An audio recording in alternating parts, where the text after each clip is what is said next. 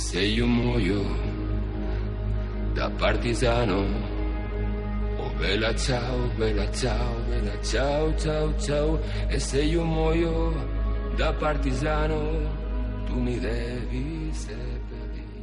Hola, bienvenidos al primer episodio de Conversaciones de Cine, un podcast en el que hablaremos de las distintas maneras de ver el mundo que nos proporciona el séptimo arte y donde además hablaremos de vez en cuando de alguna serie.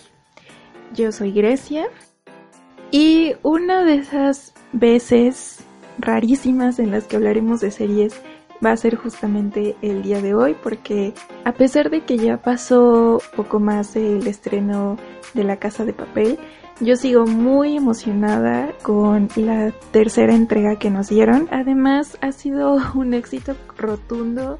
Recientemente Netflix dio la cifra de que más de 30 millones de personas vieron la serie durante estos primeros días que se estrenó. Es muy importante porque es rarísimo que Netflix revele sus números, es más, no suele hacerlo. Entonces, para celebrar esa numeralia y para hablar un poco de todo el fenómeno Hoy quiero dedicarle este primer episodio.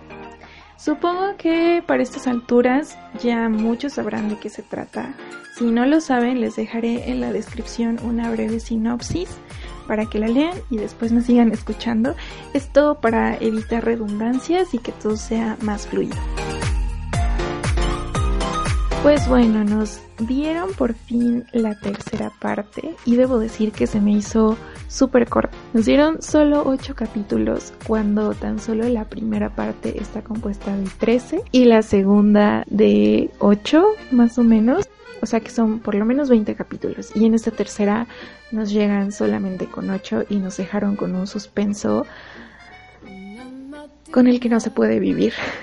Bueno, esta tercera parte se sitúa tres años después del robo a la Casa de la Moneda y vemos a todos nuestros queridos personajes después del atraco disfrutando de sus millones y viviendo en lugares paradisíacos. Todos parece que han encontrado la felicidad y se han adaptado a sus nuevas vidas. Y en eso están hasta que el más joven de la banda comete un error y entonces todos los demás tienen que reunirse para tratar de rescatarlo porque lo capturaron. Partiendo de esta premisa es que se presta el momento para que ocurra el reencuentro con esos personajes con los que veníamos tan encariñados de las partes anteriores. Y creo que por eso esta tercera parte funciona también porque ya pasó mucho tiempo o sea, dentro de la ficción ya pasaron tres años y dentro de nosotros que estamos como espectadores ya pasó no sé, dos años y pensamos que no iba a haber una continuación y resulta que sí. Y entonces se siente muy bien ver a todos los personajes de nuevo, además de que está llena de guiños al pasado, de chistes que ya van siendo locales. Y bueno, finalmente vemos a la banda reunirse de nuevo para planear otro asalto, esta vez más grande que el anterior, con nuevas personas que se unen al equipo y obviamente con una nueva persona al mando porque Berlín ya no está. Y hablando de Berlín, finalmente se resuelven todas estas incógnitas y las mil teorías que habían salido alrededor del tema y nos damos cuenta que Berlín sale en esta serie porque son flashbacks. Eso me pareció realmente un acierto creo que si esta serie hubiera estado en las manos de otros escritores, pudieron haber revivido a Berlín, aunque no hubiera manera. Porque eso suele pasar y pasa mucho en el cine, pasa mucho en las series. Pero me gustó mucho que aquí respetaron eso y consiguieron buscarle y sacarle más a la historia, yéndonos años atrás, incluso antes del golpe a la Casa de la Moneda. Es maravilloso ver a Berlín y no se siente la ausencia, aunque sabemos que en el presente ya no está. No hay manera de que lo hubieran dejado fuera, porque es un personajazo con una personalidad muy definida, con sus frases, con su sentido del humor, con esta necesidad de agradar a la gente. Soy un ladrón, pero tengo todo el derecho del mundo a no ser difamado. Por eso se agradece seguir teniendo a Berlín, que además es uno de mis favoritos. Y qué bueno que siguieron haciendo esta historia coherente. Porque eso es algo que incluso los actores se cuestionaban cuando les dijeron que iba a haber una tercera parte y les iban a entregar el guion. Ellos estaban preguntándose qué es lo que iban a agregar a la historia porque decían ya tuvimos un inicio y un final muy cerrado, pero realmente esta tercera parte es tan buena como las dos anteriores y eso no siempre se logra. Todas las series tienen una temporada que flojea un poco. Creo que esta no, esta mantiene su ritmo y la tensión en el mismo nivel durante los ocho capítulos. Esta parte comparte muchas similitudes con lo que vimos anteriormente. Nuevamente va a haber un atraco, pero esta vez va a ser al Banco de España. Las locaciones son muy parecidas a las de la Casa de la Moneda.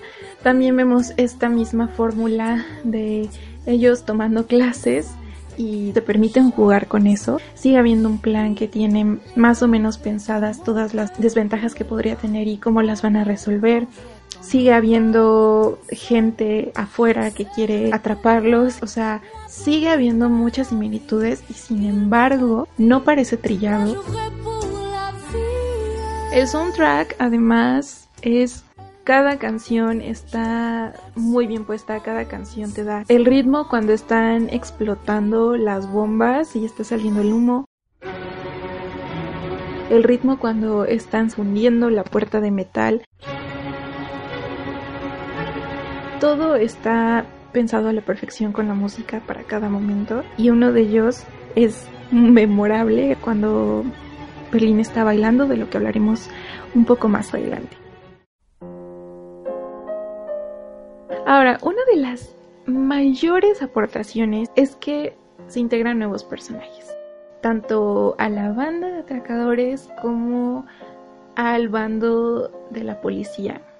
Así que tenemos dos nuevos inspectores, el inspector Tamayo y la inspectora Sierra, y ella me parece clave en esta tercera entrega. La inspectora Sierra creo que es de los personajes más inteligentes. Es una mujer que cuando conocemos por primera vez, lo primero que nos muestran es su panza de embarazada y cómo interactúa con Río y a primera vista creemos que lo está cuidando dentro del encierro en el que lo tienen, pero solo unos segundos después nos damos cuenta de que es ella quien lo está torturando precisamente. Y entonces parece muy contrastante esta idea de que está embarazada y es mujer y podría parecer tierna o comprensiva y es completamente lo contrario. Y eso lo comprobamos unas escenas después cuando le llaman por teléfono y ella está fumando. No hay mejor muestra de que es una maldita que viendo esa acción en ella. Además es completamente fuera de los clichés porque no necesita ser dramática, no necesita gritar, no necesita hablar con un tono de voz amenazante porque incluso su voz es dulce. Basta con escuchar lo que dice para saber que es calculadora, que es fría y que no le importa pasar por encima de los demás para hacer bien su trabajo. La preñada que tortura. Me van a conocer hasta los monos de Madagascar. Además es la única que se detiene a ver el panorama y esto también lo comprobamos cuando los atracadores dentro del banco están fingiendo que están escapando y el inspector Tamayo manda a toda su seguridad a cubrir las salidas. Ella simplemente se queda callada porque se imagina que están mintiendo y entonces cuando se dan cuenta de que realmente fue una mentira, ella dice, ok, déjenme actuar a mí ahora, yo ya tengo un plan y lo vamos a poner ahora mismo en acción. Entonces es cuando nos da este golpe a uno a otro de los personajes que son muy importantes dentro de la banda y es algo que no lo habían logrado ni el inspector al mando en esta temporada ni lo había logrado Raquel en la temporada pasada. Eso es otra cosa que me gustaría mencionar que Raquel y el inspectora Sierra son dos mujeres completamente distintas y quizás si la inspectora Sierra hubiera estado a cargo del atraco anterior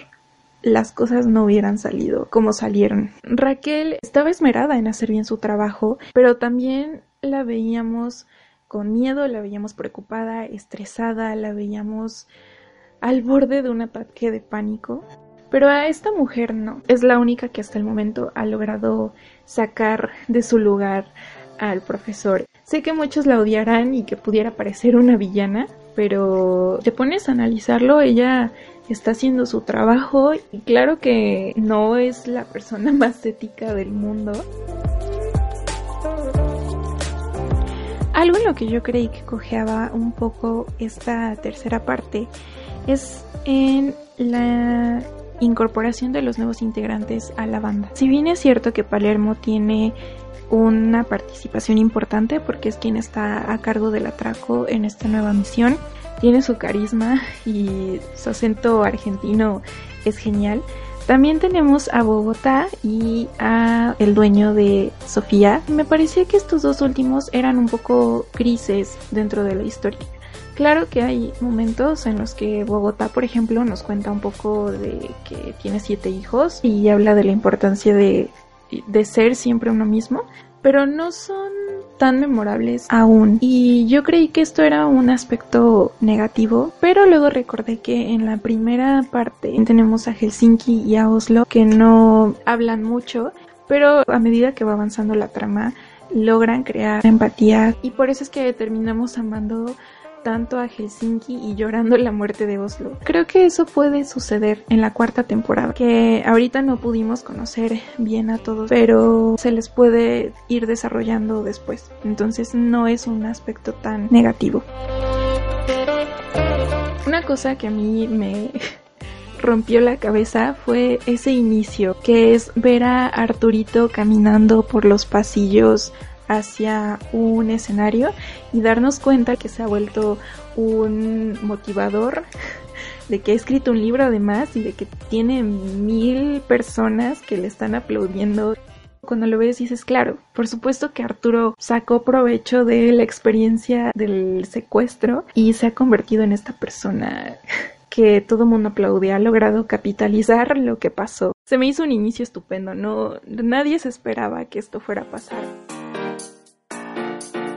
Hablemos ahora de las incongruencias.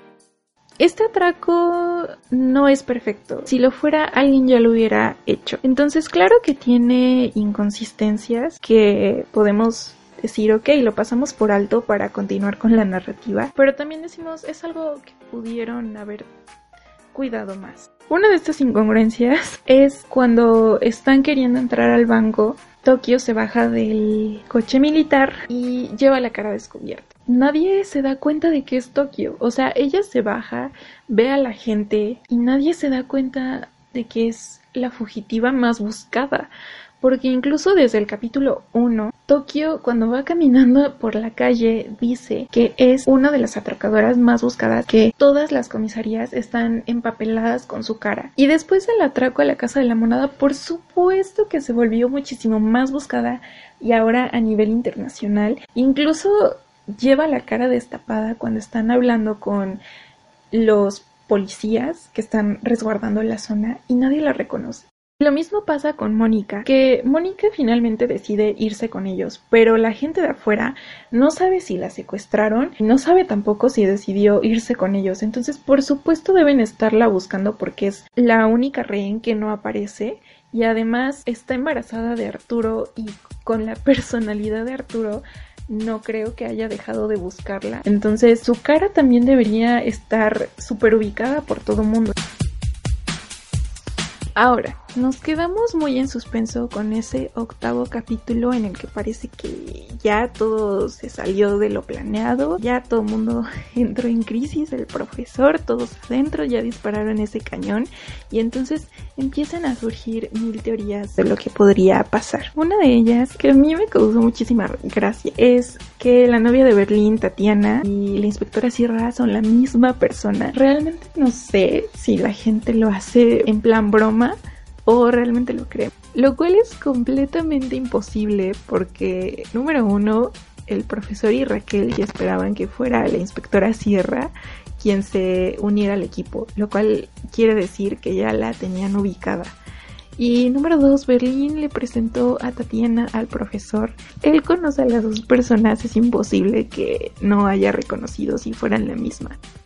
Después tenemos esta que está sonando un poco más en España. Tienen más ubicados a sus actores y en una de las escenas con los rehenes nos enfocan mucho a una rehén en específico que es la actriz Belén Cuesta quien interpreta a Magui en Paquita Salas. Mucha gente se empezó a preguntar qué hacía esta actriz dentro de la casa de papel y entonces empezó a especular si era como un as bajo la manga del profesor o ella iba a perjudicar su plan o algo así. Entonces eso también intriga muchísimo porque Belén Cuesta ya es muy reconocida en España. No metes a una actriz muy reconocida simplemente de extra en tu serie, por lo que probablemente debe tener un papel importante que aún no sabemos.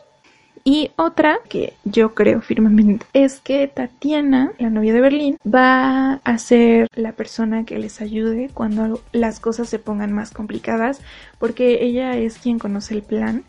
Yo hablé de esta teoría con un amigo y me dijo que él creía que no, al revés, que ella iba a ser una persona que los delate porque están ofreciendo muchísimo dinero. Pero yo creo que más bien es al revés, que ella los va a ayudar de alguna manera. En especial ahora que las cosas se han puesto tan mal.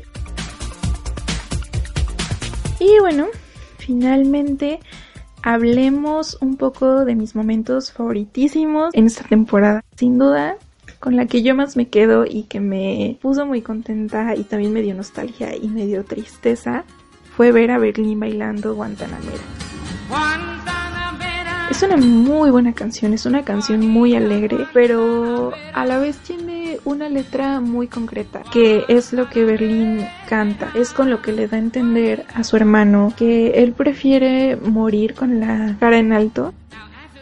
Expresa lo que siente, porque aunque está bailando también se le ve triste porque sabe lo que le va a ocurrir. Entonces es un momento muy emotivo, creo que es el momento más emotivo o uno de los más. Yo soy un hombre. El siguiente sería por supuesto cuando Denver se entera de que va a ser papá de un varón y entonces sale gritando esa escena es maravillosa, es muy tierna y es todo lo que los fans agradecen. Y finalmente la parte de Sofía, de este hurón, lo vemos que aparece como en algunas escenas y después ya sabemos para qué está ahí. Y cuando lo meten como a, a las tuberías, es muy bonito el detalle de que incluso la vemos con su trajecito rojo y al final la encuentran ahí todos los policías. Esas son tres de mis escenas favoritas. Eh, creo que hay muchísimas más realmente esta tercera parte está llena de cosas maravillosas. No nos queda más de esperar a ver qué nos traerán después. Se quedaron muchas preguntas abiertas de qué pasará con Raquel, qué pasará con el profesor, qué pasará con la opinión pública ahora que han atacado a los policías, qué pasará con Nairobi. Em, hablando un poco de lo de Nairobi, yo considero que es posible que sí se muera. Conociendo que no les ha importado matar a personajes tan queridos como Berlín y Moscú, considero que puede ser que Nairobi fallezca. Espero que no, porque también es uno de los personajes más queridos. Es que realmente todos tienen algo que te agrada y que los hace indispensables. Eh, leí por ahí que Netflix hace un lanzamiento por año de la misma serie y es probable que esto vuelva a estar hasta el 2020. Cuando eso ocurra, volveremos a hablar de ello aquí. Y bueno, hasta aquí está este análisis, esta plática. Gracias por escucharme hasta este punto. El siguiente episodio será segurísimo de alguna película, que puede ser de estreno o puede ser eh, alguna que yo haya visto hace tiempo y me haya interesado mucho, así que ya hablaremos próximamente aquí nos encontramos la siguiente semana.